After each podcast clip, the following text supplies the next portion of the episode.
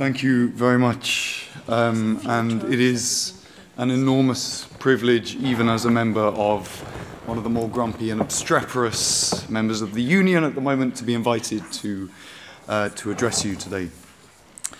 So, we were asked to be provocative, um, and I'm going to argue today that the idea that cultural diversity is a necessary force for good is one which is under attack and the proponents of this idea are in danger of losing this argument, especially online.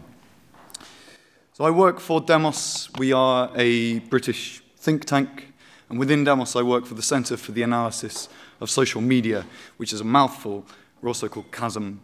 Uh, we work applying algorithmic processes, natural language processing, um, machine learning, etc., to massive, noisy social media online data sets to try and break them down, try and work out what's going on, and to study society, but also to study the societies that kind of appear online. I'd like to start with some very traditional think tanky research.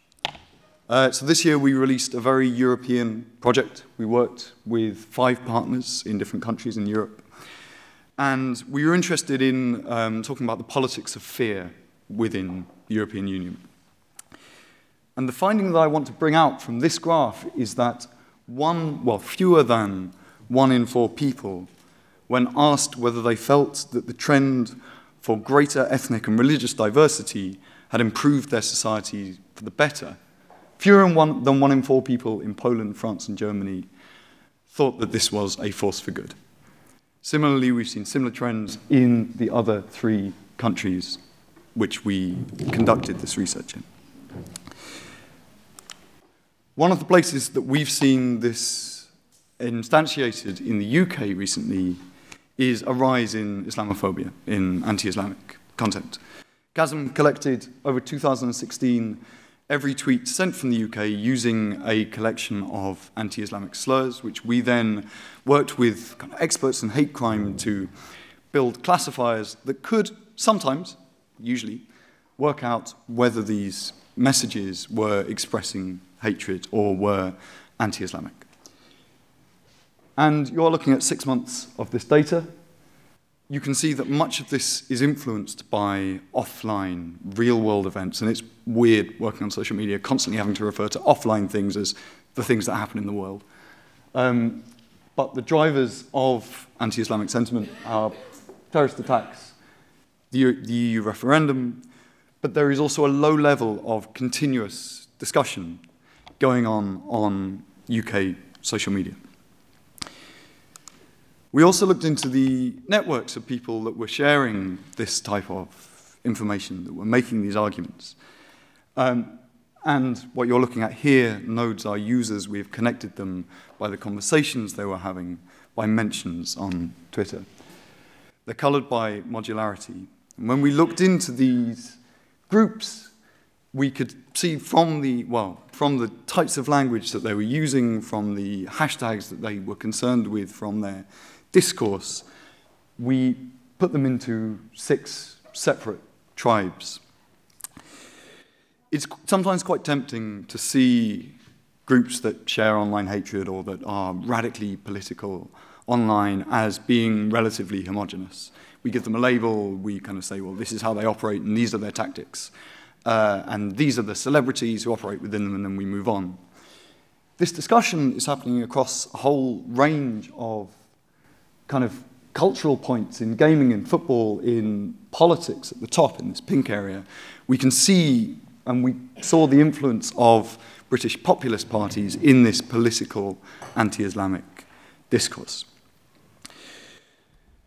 These networks are sharing.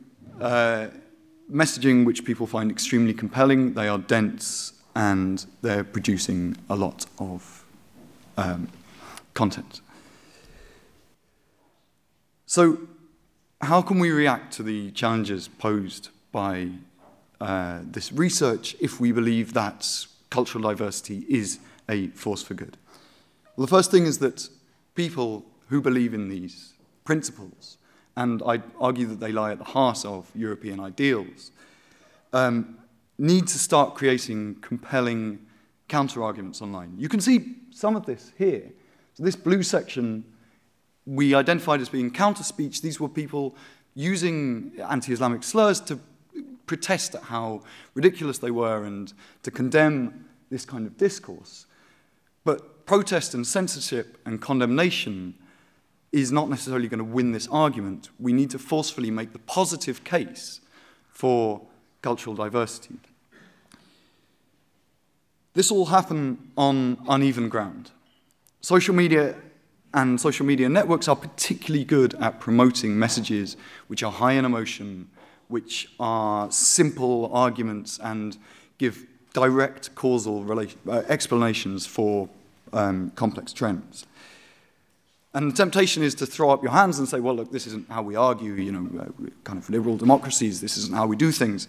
To do so would be potentially to risk conceding this important ground. And I don't want to strike a, I think, undeserved sense of pessimism here. This is one aspect of interaction online. It is a very, very small part of the picture, and it is quite an extreme one. But I would argue that these are these users that you are seeing represent the kinds of people that um, we are losing this argument for, with.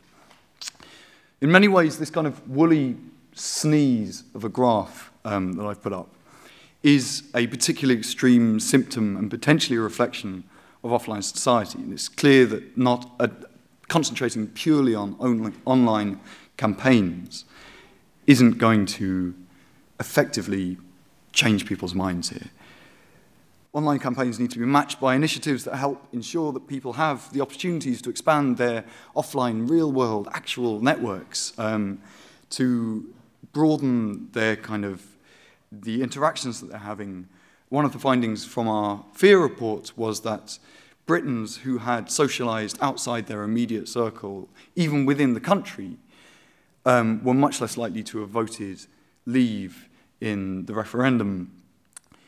There is potential here for a kind of intranational Erasmus cultural exchange program. I wanted to finish with this extremely laudable statement, which is shamelessly ripped straight from the um, Council of Europe's website. We strike towards a Europe where the diversity of cultures, the arts, and cultural heritage are essential to the development of a genuine openness of mind and basic rights. It is time for us to take this argument and make the case for it to people who have stopped believing. Thank